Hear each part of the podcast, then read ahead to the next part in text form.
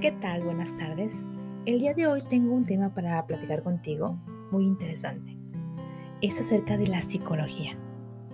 Es acerca de una, persona, un psiquiatra, psicoanalista, que hace unos años vivió y que se llamaba Carl Jung. Él tenía una frase que decía, lo que niegas te somete, lo que aceptas te transforma. Tal vez lo hayas escuchado por ahí. Este tema se llama la sombra del ser humano. Él decía que todos nosotros tenemos una sombra. Esa sombra que está detrás de nosotros y que nosotros ignoramos por completo. Él creía que había que entender mejor a la mente humana, porque decía que somos el origen de todo mal. Él comentaba que necesitamos más entendimiento de nuestra naturaleza humana porque el único verdadero peligro que existe es el hombre mismo y que somos penosamente ignorantes de ello. El ser humano debe conocer sus procesos y debemos conocer nuestros deseos ocultos para no caer en la neurosis. Pero a todo esto, ¿qué es la sombra? Pues mira, te cuento. La sombra es la identidad oculta de todo ser humano todos tenemos una sombra personal, tanto yo como tú que me escuchas. La sombra surge gracias a todas las actitudes que tenemos de supervivencia en la sociedad, desde edades muy muy tempranas. Y es un material psicológico inconsciente, no sabemos que lo tenemos, que se encuentra reprimido, negado en el inconsciente del ser. Es como si tomáramos tierra y la pusiéramos bajo la alfombra. La sombra personal se va desarrollando desde la infancia a partir de nuestras experiencias y el aprendizaje social. Poco a poco vamos desechando aquellas ideas o conductas que consideramos inadecuadas, porque pues según las normas morales y el contexto cultural en el que hemos sido educados, no es correcto. Esas sombras a las que metafóricamente llamamos demonios internos y que seguramente has escuchado por ahí, porque son parte de nuestra cultura literaria desde hace de miles de años. Ese demonio y ese ángel que se encuentran en las caricaturas, donde está el personaje y está en un hombro el ángel y en el otro hombro el diablito. Pues bueno, ese diablito es tu sombra personal aquel que te dice qué hacer, cómo hacerlo, sabiendo que no está correcto. Y pues bueno, ¿de dónde viene esta sombra personal? Viene de esos impulsos reprimidos, porque es ahí cuando pues buscan liberarse de alguna forma. Estas sombras personales buscan salir al exterior, buscan liberar un poquito de la presión que sienten y la mejor manera para hacerlo es mediante los sueños. ¿Has notado que a veces tienes pesadillas recurrentes o tienes sueños muy extraños que nos causan a veces malestar emocional? Pero también estos impulsos reprimidos salen de otra manera. Pueden salir por medio de enfermedades psicosomáticas, dolores, dolor de cuello, dolor de espalda, alergias, accidentes, entre comillas. Es cuando te tropiezas sin querer. Ese es el inconsciente hablando. Bueno, ahora, ese aspecto tan repudiado de nuestra vida, a pesar de negarlo, sigue presente. ¿Y qué hacemos con él? Me dices, bueno, Siris, ok, tengo mi sombra personal, pero ¿qué hago con ella? Aquí está la parte interesante porque esta parte de nuestra sombra requiere mucha fuerza psíquica. Es tan poderosa esta fuerza que necesita desplazarse al exterior porque si no lo hacemos nos podrá destruir. Toma fuerza y poder y se transforma en una obsesión. Cuando no podemos liberarla, esta obsesión sale proyectando nuestras sombras a otras personas. Ejemplo, un amigo, un hermano, un vecino, mi jefe, mi papá, mi mamá, una tía, etc. Elige al personaje que mejor te convenga. Esa persona que dices, no sé por qué, pero simplemente no, no puedo estar en el mismo cuarto con esa persona. Bueno, esa persona que te viene a la mente, esa es tu sombra reprimida. ¿Por qué? Porque proyecto las características que me pertenecen. Siento molestia al verlo sin saber porque con quien realmente estoy enojado es conmigo. Pero me dices, o si dices, no, yo sé por qué. Yo sé por qué estoy enojado por él. Ah, ok. Pero ¿qué hace que te enciendas de esa forma? Porque eso especialmente es lo que te enoja.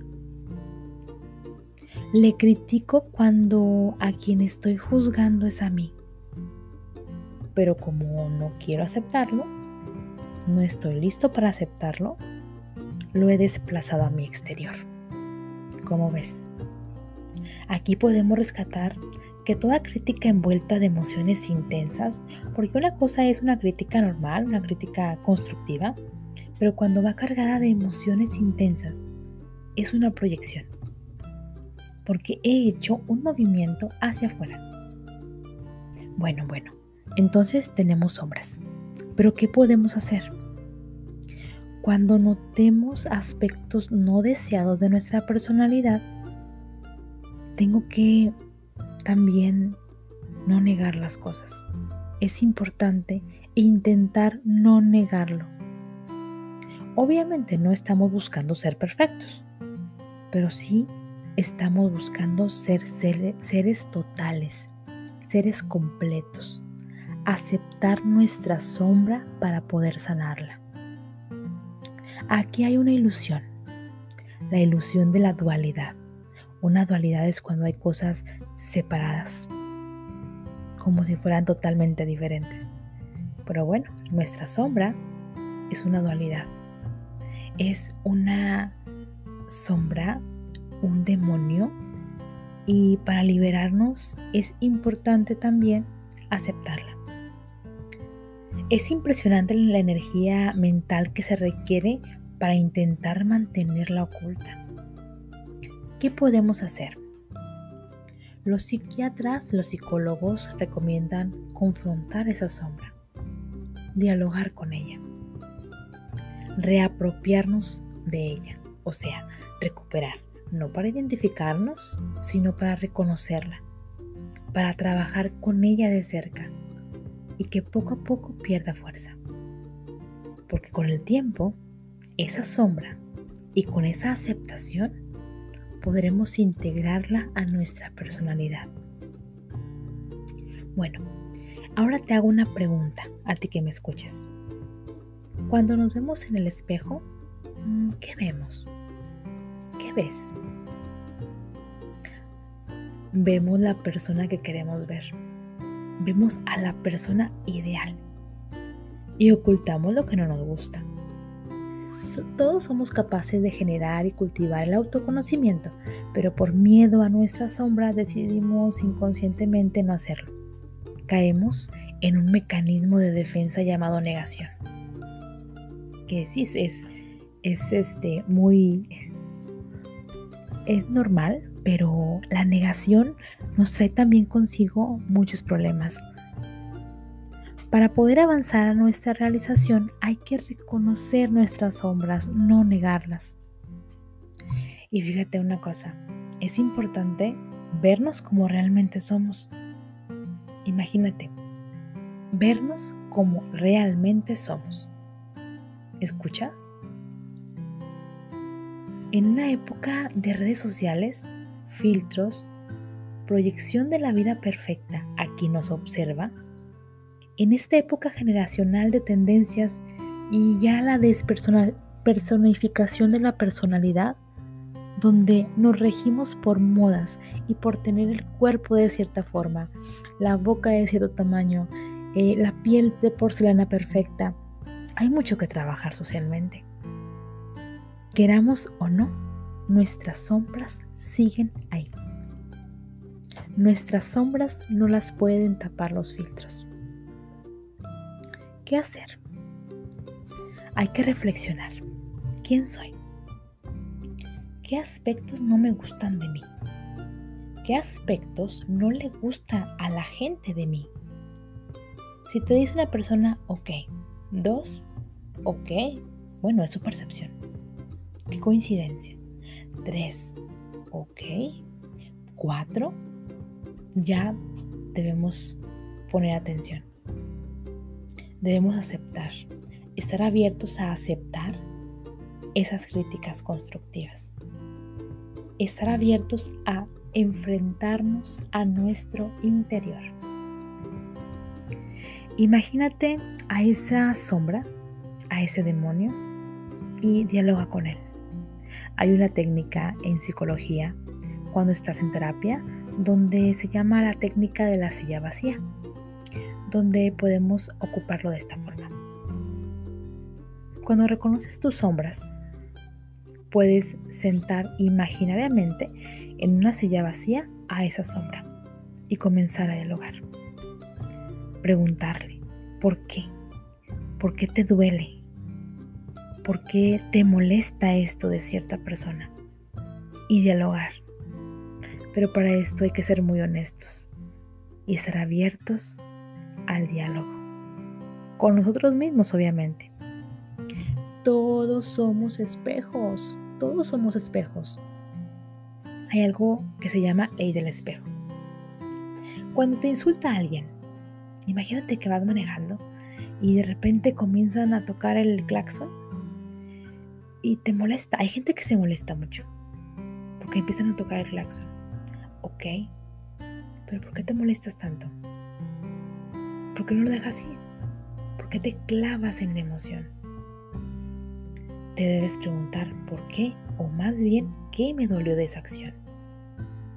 Poco a poco nos vamos a sentir más integrados cuando practiquemos esto y daremos un paso importante en nuestro crecimiento personal y espiritual. ¿Han escuchado del término la noche oscura del alma? Pues es una experiencia intensa de sentarte frente a tu sombra y hacer las paces esta experiencia es muy profunda. Es una experiencia melancólica que a veces una vez en la vida por lo menos la hemos experimentado. Porque es cuando estamos de frente a frente con, con nuestros miedos, con nuestra tristeza, con nuestro yo real. Ahora, hablando de sombras, las sombras también pueden ocultar aspectos positivos. Ejemplo, si eres muy sensible y culturalmente y en el contexto social donde naciste, esa es una cualidad negativa, lo que haces es ocultar tu naturaleza. Ejemplo, los hombres no pueden llorar generalmente porque socialmente no está aceptado, por lo menos en México donde soy yo. No en todas las familias, obviamente, pero en la generalidad de la sociedad mexicana. ¿Por qué? Porque los hombres no lloran. Sea, no sea, no es una mujercita, usted es un hombre, no llore. Entonces, ¿qué hacemos? Ser sensible no es una cualidad negativa. Sin embargo, el contexto social donde hemos sido educados, algunas personas lo tachan como algo negativo, entonces lo reprimimos y se convierten en nuestras sombras. La separación de la sombra es realmente la separación de la personalidad. Y al integrarla a nuestro todo, realmente aceptamos que la dualidad es una ilusión y podremos fundirnos y completar nuestra personalidad. Gracias a ello lograremos ser más compasivos, más bondadosos, más pacientes y tolerantes con nuestros semejantes ¿Por qué? Pues porque ahora entenderé que lo mismo que habita en mí habita en ellos y que mi ira, mi enojo y mi crítica hacia los demás no es más que crítica hacia mí misma. Y comprendo que cuando soy compasivo, con mi espejo, o sea, la persona a la que vuelco mis propias sombras, estoy de hecho siendo compasivo conmigo mismo. Y así sanamos. ¿Qué te pareció el tema? Interesante, ¿no? Nuestras sombras. Nuestras sombras que proyectamos a los demás, pero al ser reconocidas y al ser aceptadas, sanamos. Por eso la frase de Carl Jung, tan famosa, lo que niegas te somete, lo que aceptas te transforma.